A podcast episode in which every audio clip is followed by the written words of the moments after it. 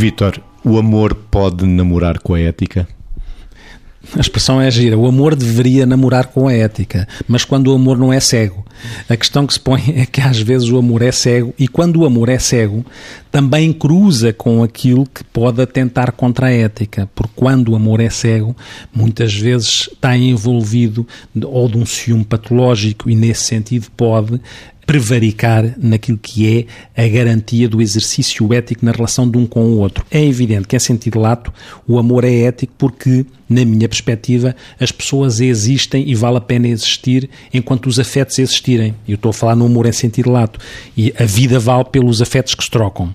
E nesse sentido, dito assim, de uma forma lata, aconteceria que o amor seria ético. E é o amor que é um catalisador daquilo que tudo de ética existe, porque podia ser o chapéu onde cabia tudo o resto, onde cabia a honestidade, a lealdade, a integridade, bom, tudo um conjunto de conceitos que são da ordem da ética.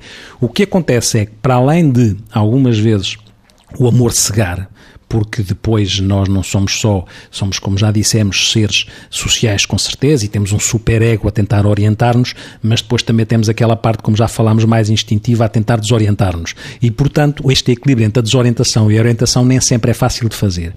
É certo que, já o dissemos, que é muito fácil criar uma carta de direitos e deveres e de princípios éticos, mas a grande questão é ética na prática. E a ética, a ética na prática às vezes coloca-nos perante dilemas concretos em que as pessoas têm que fazer escolhas e tomar decisões. E são decisões que, vistas pelo lado da teoria, podem pôr em contraposição dois princípios que ambos podem ser éticos. E aí tem que haver uma escolha. E é aqui que é difícil e que pode ter consequências, o que é que é uma escolha entre dois princípios que ambos podem ser éticos. Mas isto é, a raça humana está no terreno para isto mesmo e é este o desafio. Margarida, o desafio do amor namorar com a ética. Eu, para já, também vou dizer como a Vitor, eu gosto imenso de, de, dessa ideia do amor namorar com a ética e do amor casar eternamente com a ética. Devia ser assim, porque eh, na prática o genuíno amor, aquilo que me vem quando faz esta interpelação, é que o amor genuíno e o amor maduro, e maduro não é caído podre, hein? maduro no sentido da maturidade boa, uh, o amor genuíno, o amor de entrega, uh, o amor que permite dar a vida com sentido e o amor maduro no sentido sentido também de que ele contempla a sabedoria uh, do entendimento do outro, mesmo que isso às vezes me faça doer, uh, mas a aceitação está lá dentro e, portanto, se eu entendo, aceito e se aceito, transformo-me em mais amor. Isto sim, isto é tudo ético. Portanto, isto dá lugar a mim, ao outro e a mim com o outro. E, portanto, maior sentido para uma vida toda do que isto não existe.